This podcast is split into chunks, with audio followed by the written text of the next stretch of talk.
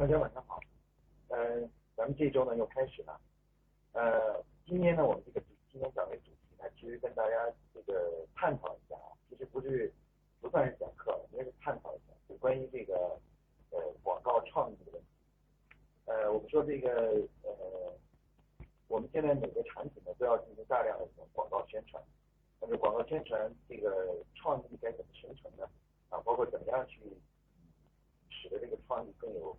冲击力啊，对消费者会更有影响力的。来，今今天呢，我们就来探讨一下这个问题。呃，我们要想呃了解这个问题呢，呃，首先呢要做的事情是什么呢？就是先来看一看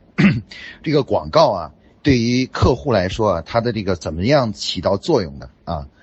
这个广告呢，实际上对于对于我们这个营销来说呢，它是呃非常重要的一个工具。啊，这个工具它的最主要的这个作用呢，就是当我们推广一个新产品的时候，啊，这个包括或者呢，这个为了呃提高一个品牌或产品的知名度的时候啊，我们经经常会使用到广告这种手段啊，这种手段。那我们说呢，其实呃，我们经常说的一句话就是说，呃，这个呃没有那做品牌呢是这个可以不。不一定非要通过这个大大规模的广告形式去做，但是如果能够有能力去做大规模的广告宣传的话，那么品牌呢一定能够成长的速度更快。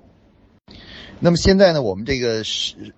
所在的市场呢竞争的非常激烈，啊，大量的广告呢这个这个充斥在各种媒体上，不管是这个呃电视啊、网络啊。呃，这个户外啊，可以说各种各样的媒体呢，都充斥在呃几乎我们生活的所有角落啊，包括你看现在我们我家里的这个停车场入门的时候，那停车杆上也有广告，然后呢，这个出门的时候也有广告啊，然后呢，就可以说我们的生活中的到处都是充满了广告啊，所有的这个制造商呢，都在想尽办法把自己的产品的信息啊，通过广告的形式推荐给这个自己的客户。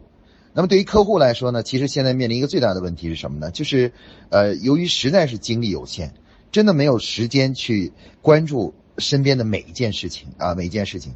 因此的话呢，对大多数广告，对于客户来说呢，都必须要被忽略掉啊，这是客户的一种自我保护。那么，呃，因此的话呢，这个在这种环境下呢，如果要想让这个我们的客户能够接收到这个广告的信息呢？那么广告呢，首先要具备的第一个很重要的一个特点是什么呢？不是说这个广告的讲的这个内容或者道理是非常的呃有冲击力或好啊。首先，广告必须要具备的第一个特点就是什么呢？它具必须要具有绝对的独特性啊。这样的话呢，客户呢才能够呃这个在众多的广告信息中呢，一下子呢就能关注到你。这也就是为什么我们说广告的创意非常重要啊。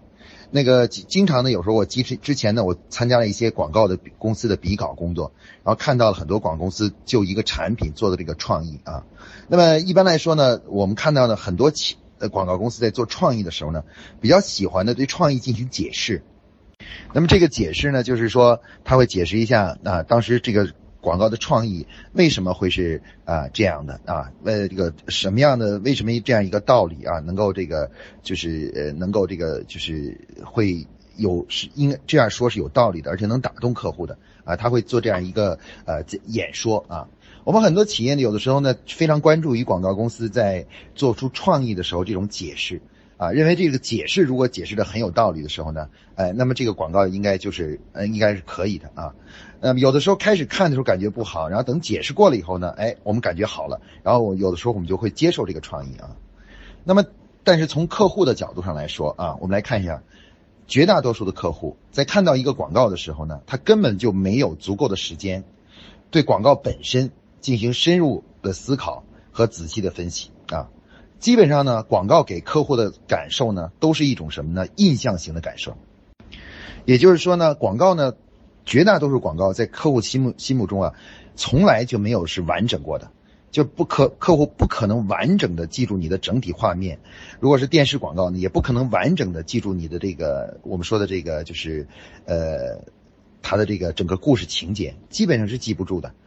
那么客户呢？其实对于广告呢，基本上绝大多数广告客户所记得的，如果能记住的话，基本上就是一个印象啊。我们说这个广告在消费者心目中呢，其实更像是什么呢？更像是一种呃我们说的印象派的画啊。如果这个这个画能被客户记住了的话，那是一就像印象派的梵高的印象印象派印象派的这个画一样的。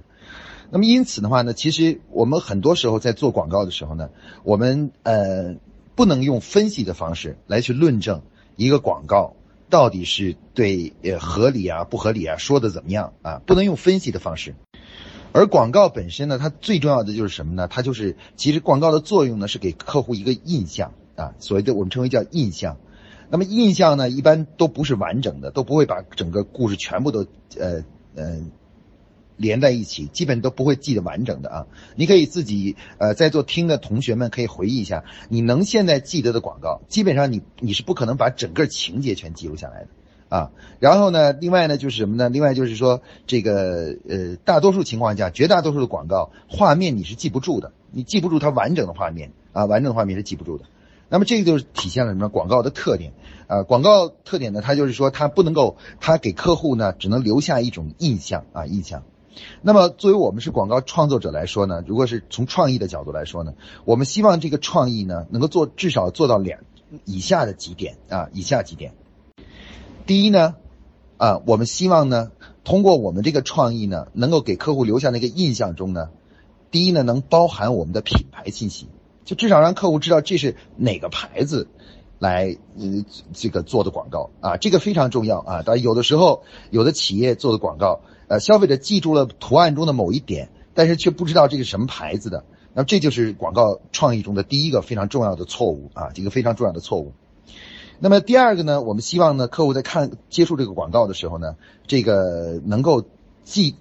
得呃得到一种呢呃感受啊，我们说就是一种感觉，这种感觉呢是比如说是美好的感觉啊。或者很清新的感觉啊，等等等，哎，我们希望客户呢能够在看完广告的时候接触那么一次两次之后，就能有能有能有这么一种感觉啊。第三呢，我们才会期望，如果是一个广告呢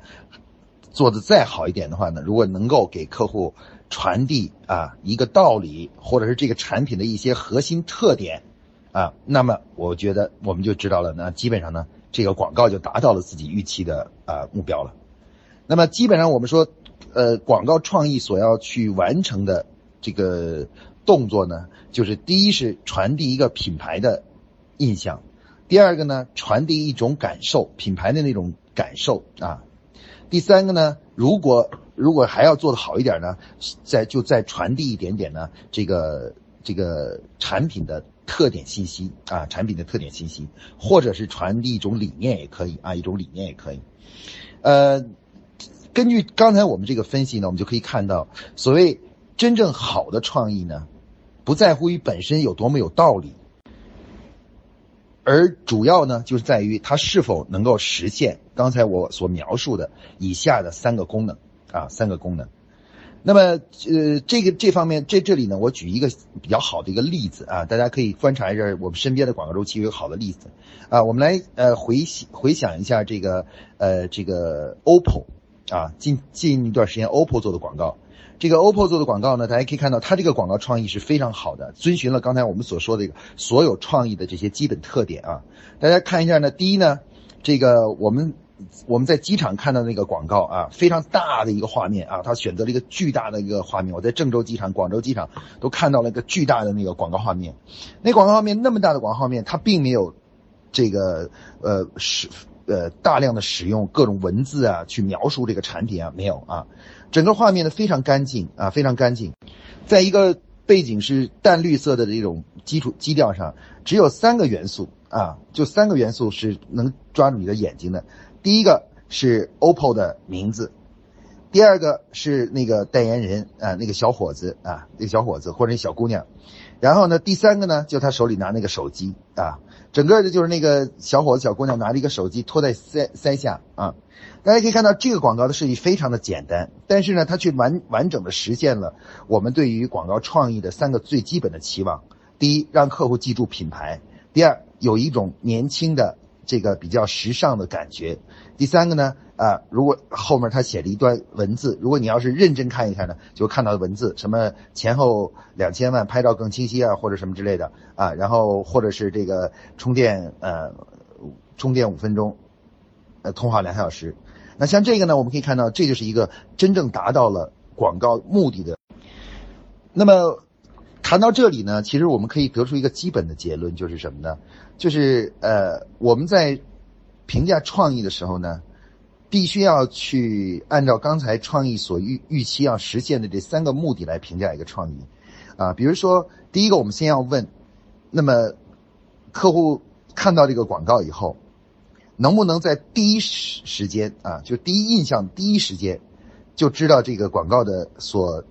呃，表达的那个品牌、那个品牌名或者品牌的标志，啊，如果这一个创意啊做的非常非常有创意，但是就是品牌写的很小，甚至消费者可能记得创意了，却记不得牌子，啊，记不得牌子，那么这个就是这就是一个不呃没有效的创意，无效的一个创意啊。另外呢，还有一个就是什么呢？就是看完那个整个的感觉以后，看完这个广告以后，你闭上眼睛，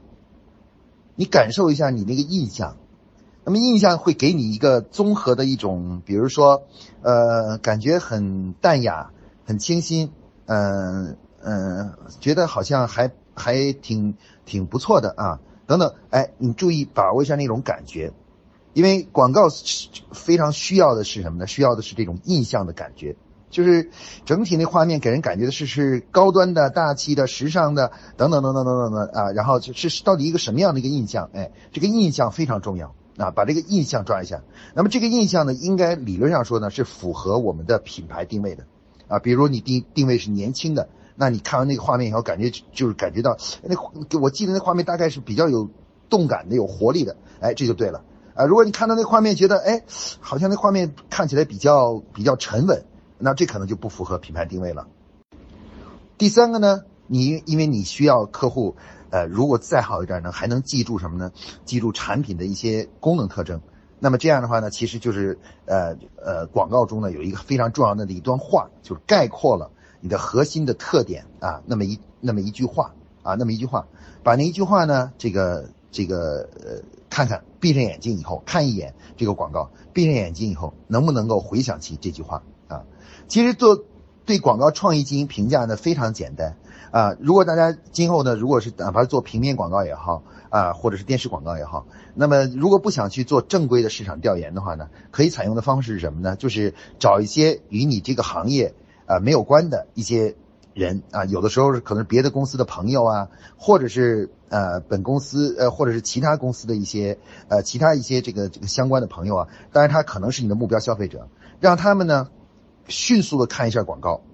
我经常的做法是什么呢？经常做法就是呃把那个广告呢拿在弄在弄在那个手机上，比如一个平面广告，一张照片，我就迅速的打开让他看一眼，大概就看一秒啊一秒一秒钟或者是什么，马上就转化成另外一个。那么看完了以后的话呢，我就会问他，我说刚才那一闪过去那个东西，你还记得里面有什么内容吗？哎，然后呢，如果比较好的广告呢，呃，看大概一到两秒，销客户就会记得基本品牌是什么啊，包括那种感觉是什么啊，但是那个具体的文字在这么短时间可能记不住啊。我们说呢，其实评价广告、评价广告的好坏呢，这这个方法呢，其实是一个非常实际和直接的办法，这个创意好不好啊？那么因此的话呢，其实这个我们说创意的评价创意的标准呢，刚刚我给大家列出来了。第一个就是是否能够呃快速的传递品牌啊，第二个呢是否能快速的去传递内容品牌的那种精神价值，第三个呢是传递呃功能。所以说在制制作广告创意的时候呢，这里面就有一个问题就出来了。那么如果与刚才说的这三个都没有相关性的话，假如没有关联性的话啊，刚才我们说那个。其他的创意，从根本上来说，对于广告来说，都属于噪音。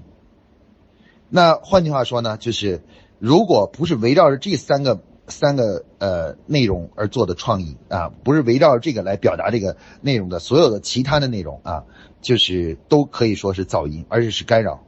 呃，也就是说，对实现广告的目的呢是没有什么帮助的。那么这个反过来给我们提出了一个很重要的一个理念，就是什么呢？就是呃，广告创意呢，尤其在现在这个市场环境下呢，需要做到做的是什么呢？是干净啊，而又独特。所谓干净是什么呢？就是不要啊，试图这个将所有自己想要说的东西都写在广告上。这样的话呢，由于信息过多。反而干扰了刚才我们说的核心的三个核心信息的这种啊接收啊。刚才我们讲这个 OPPO 的这个广告呢，大家可以看到 OPPO 的广告就遵循了这一点，没有在整个画面中啊，虽然画面上有很多很多空白的区域，但是并没有在画面中增加任何的这个就是呃这个什么就是呃其他的因因素啊其其他要素。那么品牌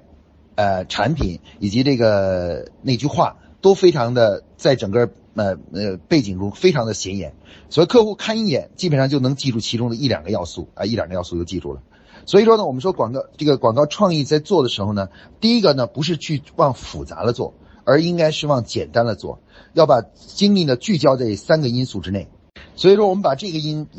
要素呢成为广告创意的第一个重要要素，就是聚焦或者是叫干净啊，干净。什么叫干净呢？就是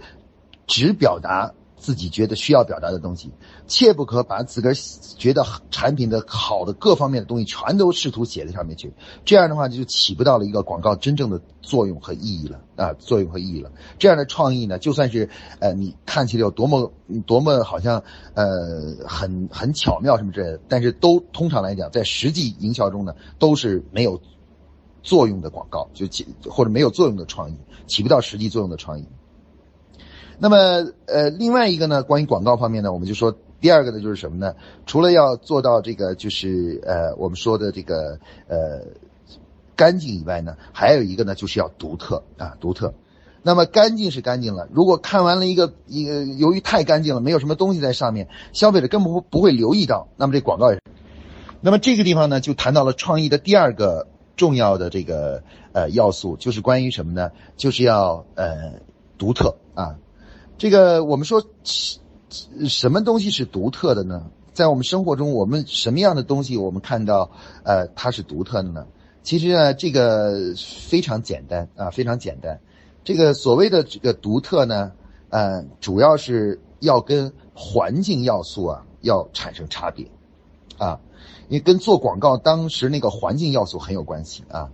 我们呃一般来说呢，我们说这个独特性的这个呃要想造成呢，一定要去研究你投放广告那个基本环境啊。大家现在经常呢，很多人呢都会经这呃到达广州机场。你们观察一下，刚当我们到达广州广州机场的时候啊，在广州机场的那个行李的那个托运的那个领取的那个地方，一连串的都是这种不同的呃这个整体都是这个一连串的这种都是呃。嗯，整体家居那种品牌啊，好几个不同的牌子，那么他们可能每个呢，那单个广告看来呢，都还好像有点特征的，因为选了不同的代言人，好像有舒淇啊，有好像有范冰冰吧，反正反正几个人，我现在是甚至我都记不清楚范冰冰到底代言的是什么，舒淇代言什么，因为他们看起来都很相似，你知道吧？啊，那么这个就造成了一个什么问题呢？这个造成问题就是，呃，虽然。这个广告本身好像好像因为有个明星在里面，好像相对独特。但是如果是每个广告都是这样做的，反而消费者会麻木了。所以我们说广告的独特呢，不在于不在于画面本身，而在于画面与它投放的环境之间的差异度有多大啊。那么一般来说呢，我们说这个差异度呢，主要体现在颜色上啊。一个是颜色差异是最重要的啊，用用比较不同的颜色。一个呢就是。在这个画面中呢，要出现一种颜色呢，和周边的背景色，就周边投广告这个周边的背景色呢，一定要差异开，差异差异化。如果一旦是周边的这个这个颜色和背景色之间，或者是和周边的其他广告之间的颜色上没有什么本质的差别的话，那么这个广告呢，就就很容易这个混入了所有的广告之中。最后呢不被消费者注意啊，这是一个非常重要的。那么这个点呢，刚才我们谈的是主要先从平面广告开始啊，这个电视广告呢相对稍微复杂一点。那么而且现在呢，主流的这种广告呢，已经渐渐从这个就是呃呃电视广告呢转移到了平面广告和网络平面广告。所以我们现在去现在把这个重心呢，今天讲的一个重心呢，先谈谈这个就是平面广告创意这个这个领域啊。平面广告创这个刚才我们说的这个就是它这个独特性呢，第一个就是呃与颜色与背景反差，这是一个非常重要的一个创创造性的一个呃独特性的一个一个点。另外呢，另外就是什么呢？另外呢就是呃整个画面感啊和这个周边画面画面的的感觉呢和周周边的这个什么就是这个呃环境呢要产生差异啊。我举个例子呢，就是如果周边是一个很嘈杂的地区的话。那么你这画面呢？投放的这个广告的画面最好是什么呢？最好是相对比较干净和宁静的。那么这样的话，在一个嘈杂，比如一个购物超市啊，人很多的这个购物超市的时候，就是什么样的广告会吸引到客户呢？就是那个画面看起来很宁静的，反而会吸引客户，因为周边所有东西都乱糟糟的，都是这种嘈杂的。哎，一个非常宁静的东西在这里面就会吸引客户的眼光。那相反呢，如果是在一个非常，比如说在一个风景区。风景区或者是一个宁静的一个呃一个一个一个地方，那么如果你要做一个广告的话呢，那就需要有一些动动呃就是动感，啊，整个图图案呢会会需要一些跳动啊跳动，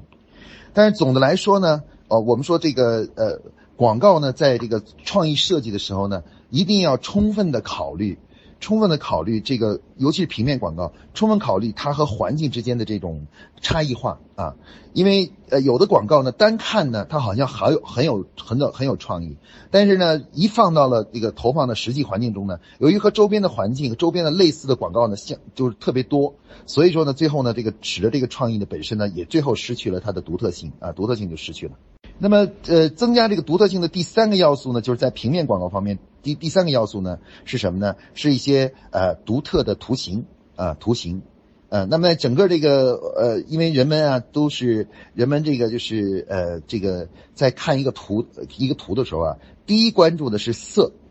啊啊，第一关注是它的颜色，所以刚才我们说颜色是第一大第一大第第一大要能够造成独特性的。第二个关注的是什么呢？关注的是呃结构啊，就整体画面结构啊画面结构。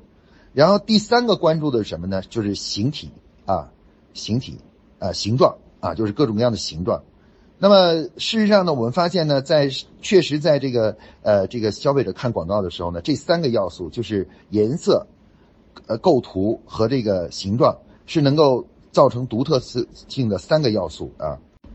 那么在这个就是呃这个图形方面来说呢。啊，目前呢，经过调研呢，就是表明呢，呃，人脸是人的脸是排名第一位的，能够吸引客户的这样一个呃一个要素啊，就是最容易造成独特性的啊。其实我们回忆一下，你看这个老干妈啊，虽然这个这个你们你可能你们都没仔细看，但是呢，现在我让你回忆一下，你马上就会想起老干妈的那个呃瓶子上的那个那个桃花碧那个头像啊，桃花碧头像。那么这个已经这证明了人脸是最具有吸引力的，在广告过广告的这个投放过程中，最能够这个呃有独特性的吸引住客户的啊。另外一个例子就是我们呃大家在机场也经常看到，就是这个东莞的这个慕斯寝具啊，他使用的那个老头啊，叼着烟斗的那个老头啊，大家我这一说呢，大家就可能回想起那张脸，那是一个外国人啊，很瘦，有些沧桑感。但是又很严肃、很庄重，所以说呢，嗯，那个我很多人呢，只要看一眼就能够记住那个图像啊。所以我们可以看到它的独特性的这个创意的独特性呢，可以靠靠这样一些形状啊。我说的形状呢，就是一些图形啊，图形。